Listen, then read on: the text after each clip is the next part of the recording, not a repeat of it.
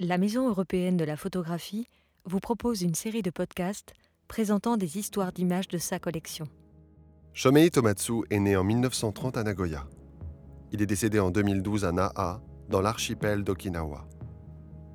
Une montre, sur un coussin de satin de soie blanche, figée à l'heure exacte de l'explosion atomique sur Nagasaki le 9 août 1945 à 11h02, photographiée par Shomei Tomatsu 16 ans plus tard.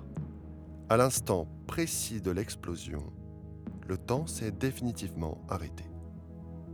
À partir de 1961 et pendant six ans, Shomei Tomatsu photographie les objets déformés ou fondus par le souffle de l'explosion. Les ruines, les visages des survivants balafrés de cicatrices, des scènes de la vie sociale d'une cité qui essaie de revivre. Il photographie aussi des reliques de l'histoire de la ville, épargnées par le désastre, inscrivant ainsi ces images dans une histoire plus vaste encore.